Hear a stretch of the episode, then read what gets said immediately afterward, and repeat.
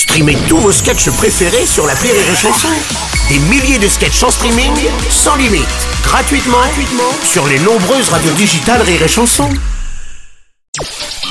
Le Journal du Rire, Guillaume Po. Nous sommes le mardi 6 juin, bonjour à tous et bienvenue dans le Journal du Rire. Demain sera donné le coup d'envoi de la huitième édition du Festival d'humour de Paris. Jusqu'au 11 juin, de nombreux spectacles vont se succéder sur la scène de Bobino. Cette année, le coup d'envoi est donné par Labajon. La comédienne sera entourée du mentaliste Fabien Olicard et de nombreux artistes.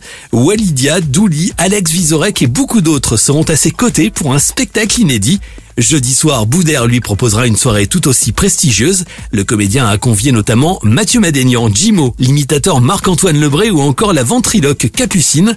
Boudère promet de nombreuses surprises et un spectacle sans vulgarité destiné à un public familial. On a mélangé le tout et ça a donné la soirée, euh, vous allez voir. Donc, il y aura Mathieu Madénian, entre autres, euh, Assad de Monaco, un jeune qui est vraiment très drôle. Il y aura, euh, il y aura Waïd, mon copain forcément, mon copain de galère il y aura Farid Chamek, il y aura le Capucine, y aura, franchement, quand je regarde un petit peu ce qu'on va faire là, c'est, euh, ça va être vraiment une fête et franchement une belle soirée en famille, quoi. Jusqu'à la fin de cette semaine, différentes formes d'humour seront donc proposées chaque soir au public.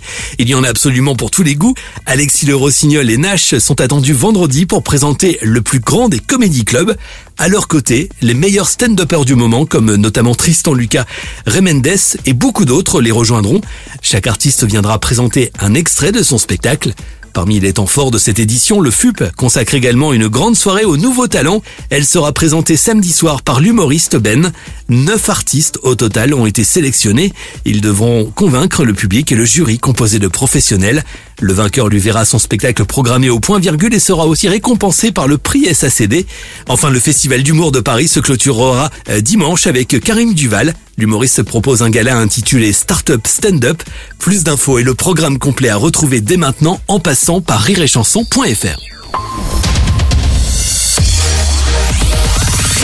chanson.